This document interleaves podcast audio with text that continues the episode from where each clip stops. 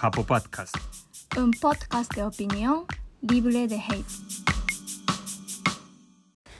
Bueno, queridos amigos de Japo Paisa, buenos días. Como les estaba diciendo en el video de ahorita, eh, si no lo han visto, ahí está en el canal el último video que subí para los que nos ven en YouTube. Eh, este es el primer video del podcast del canal únicamente de Japo Podcast canal de YouTube, por cierto. En las plataformas de podcast seguimos siendo, como siempre, el, el podcast es disponible pues en, en, todas estas plataformas. Japo Podcast que es un podcast de opinión libre de hate y con el cual yo quiero pues dejar a ustedes a la gente a todos los que nos escuchan. Yo he visto las analíticas y dice que nos escuchan en Estados Unidos en Polonia en Alemania etcétera etcétera de todas partes del mundo lo cual me hace muy feliz.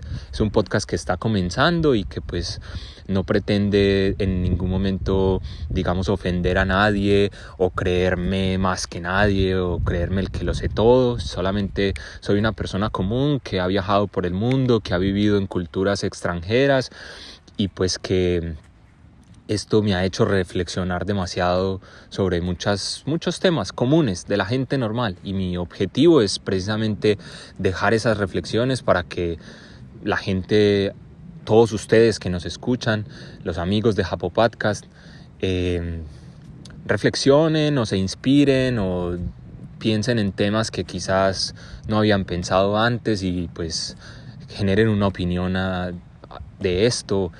Y pues ese es el objetivo básicamente, hablar de temas que nos atañen a nosotros los humanos y pues que muchas veces los ignoramos o no pensamos bien en esto y no sé, quizás no tomamos buenas decisiones porque nadie nos había dado otro punto de vista y pues bueno, ese es el objetivo, pero tampoco me quiero alargar mucho.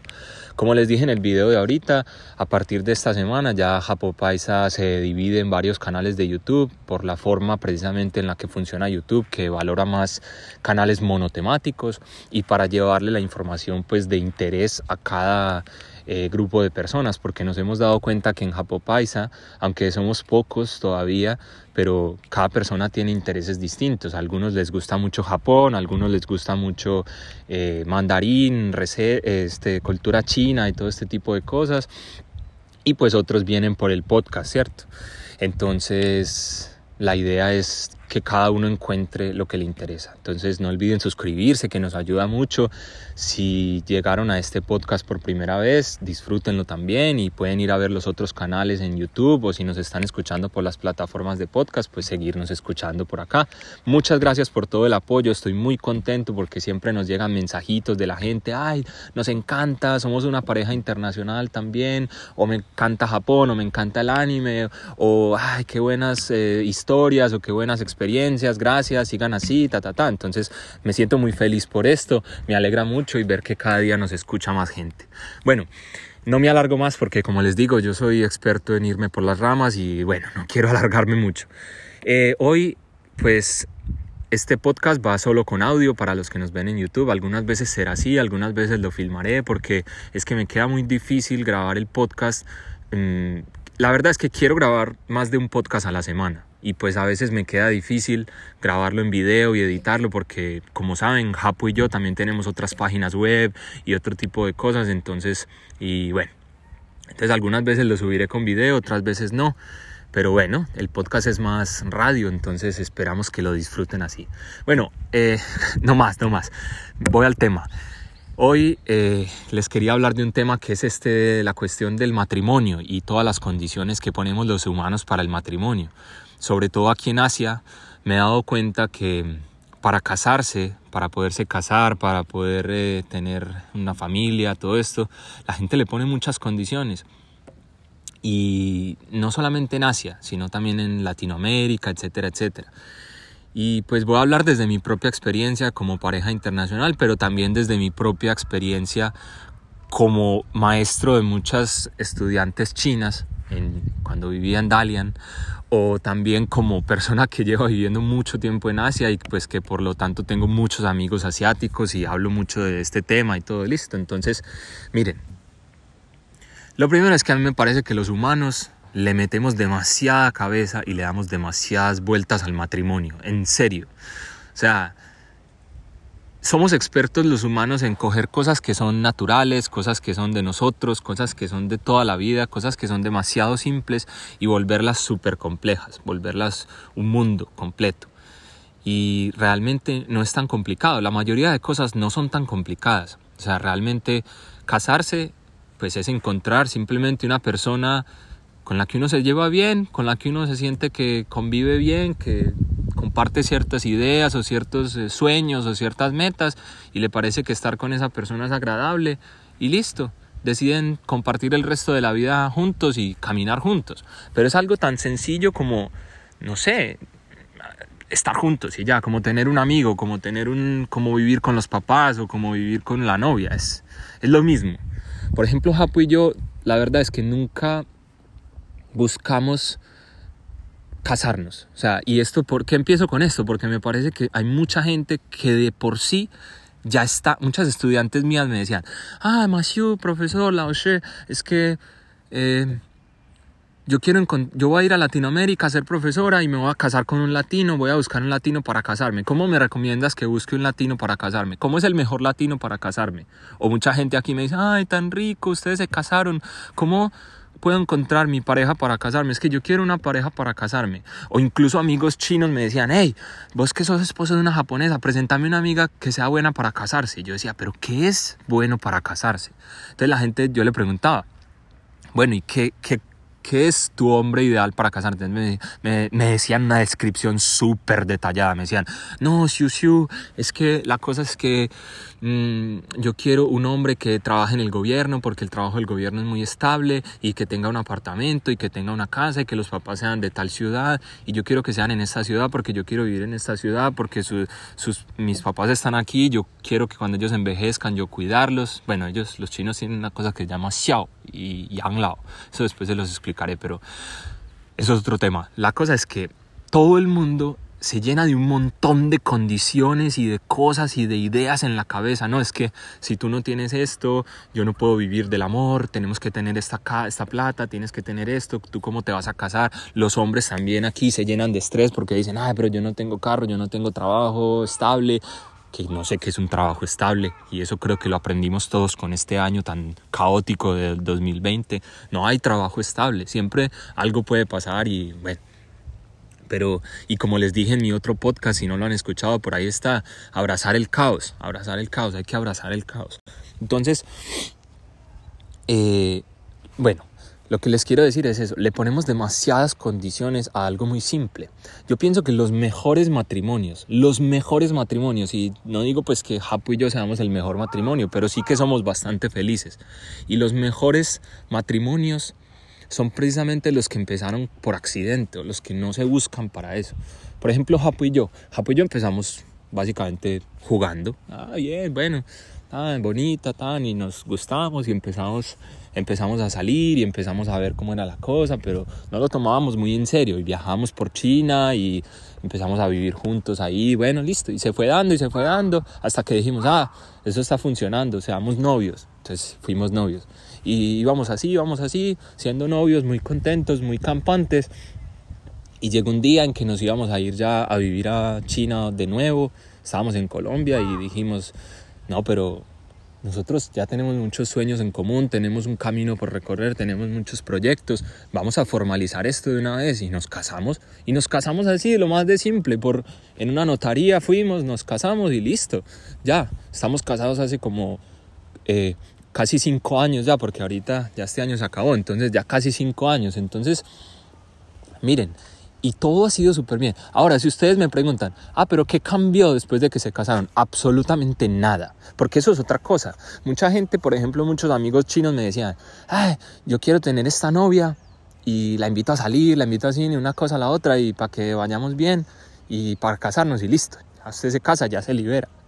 O sea, la gente tiene como preconcebida en la cabeza, no digo todo el mundo, no generalizo, pero la gente ya tiene metido en la cabeza que una vez se casan, ya.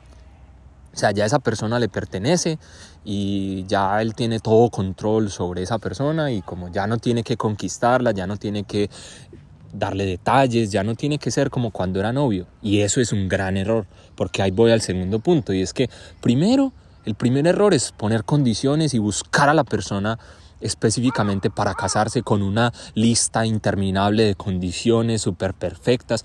Déjenme decirles que esa persona no existe, porque es que las personas somos así, no existe la persona 100% perfecta para ti.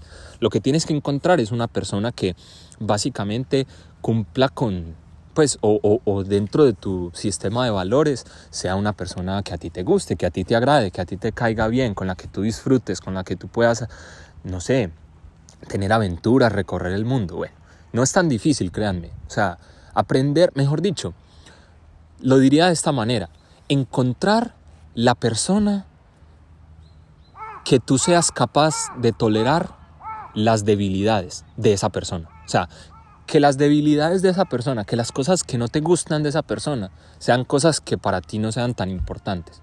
Si por ejemplo las cosas malas de esa persona te sacan de quicio, te dan demasiada rabia, te indisponen, te hacen sentir ofendido, te hacen, esa persona no es para casarse contigo. Pero si las debilidades de esa persona son debilidades que tú dices, no, tampoco es algo tan así grave, como eso es una bobada, bueno, ya se lo puedo perdonar, esa es la persona.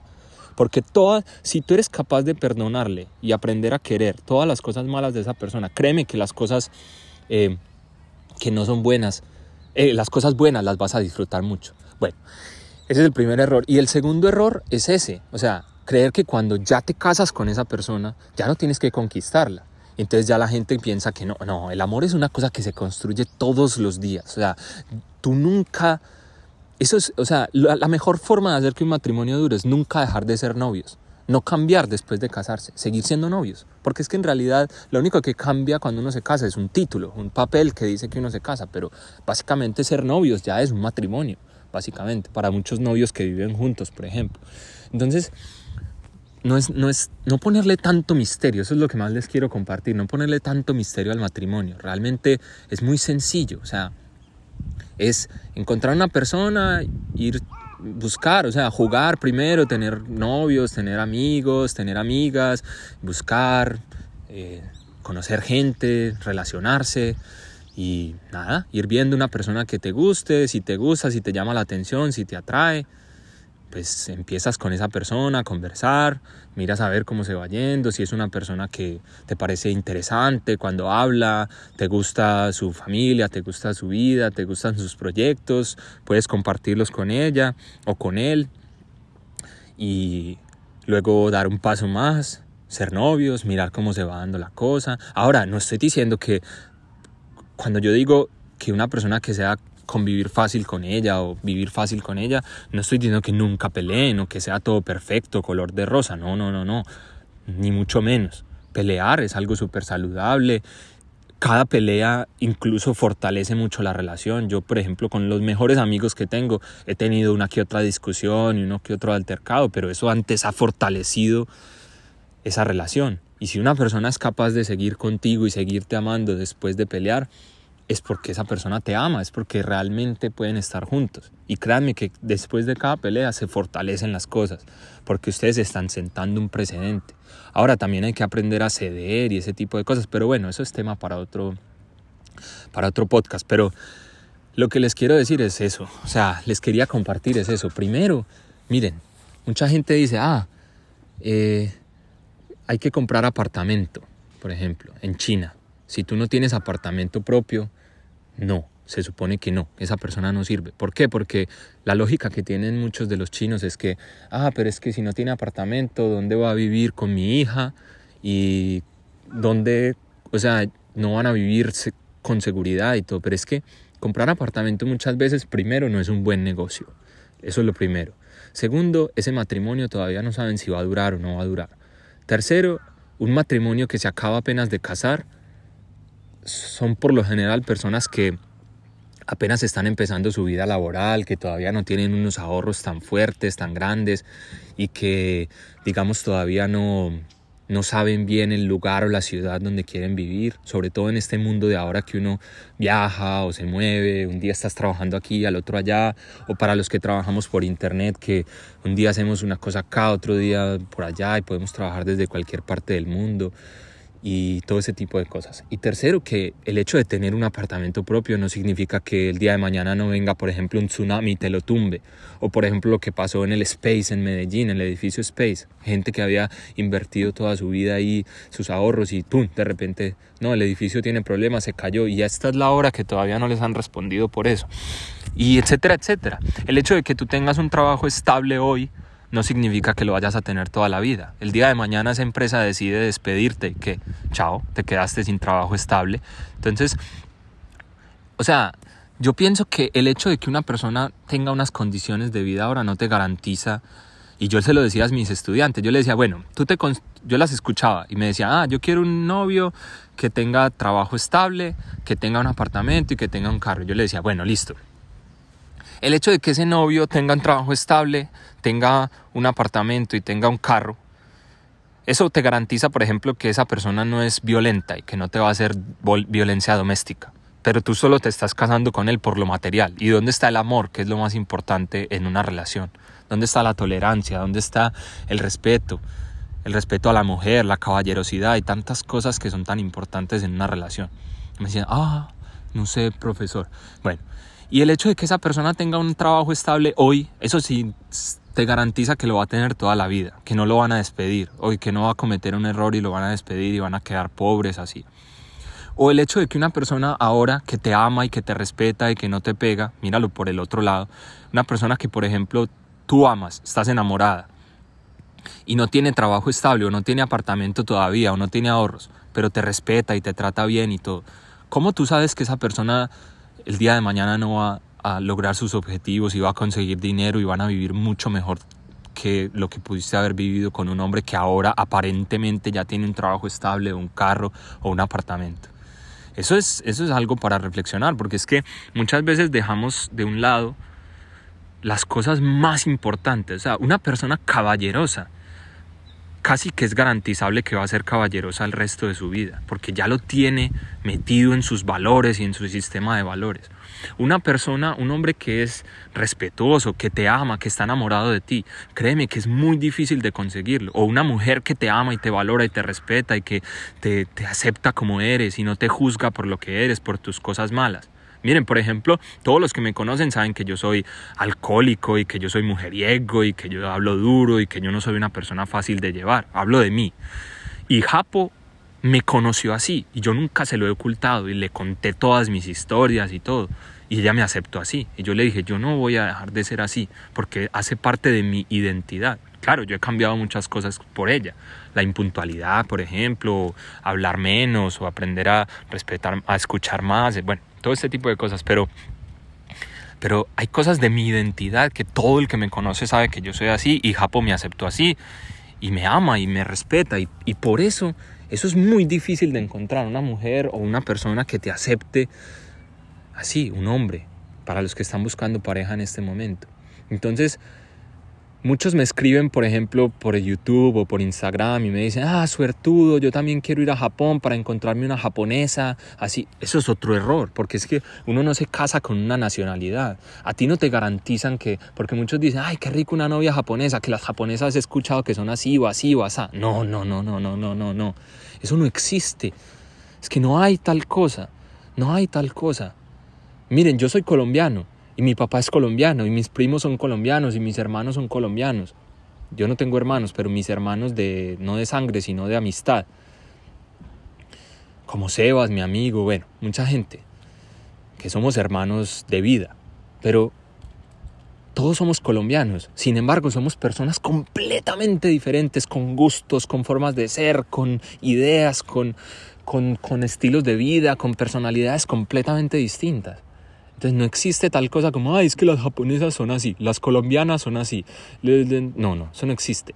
Y tampoco te garantiza el hecho de que las cosas materiales que tiene una persona las vaya a tener toda la vida. Y tampoco eso importa tanto, porque es que una relación, si uno decide compartir el resto de la vida con una persona, si uno decide crear hijos con una persona, si uno decide, no sé, darle todo el resto de la vida a una persona, eso debe hacerse por amor, no por cosas materiales, no por cosas superfluas, por cosas pasajeras.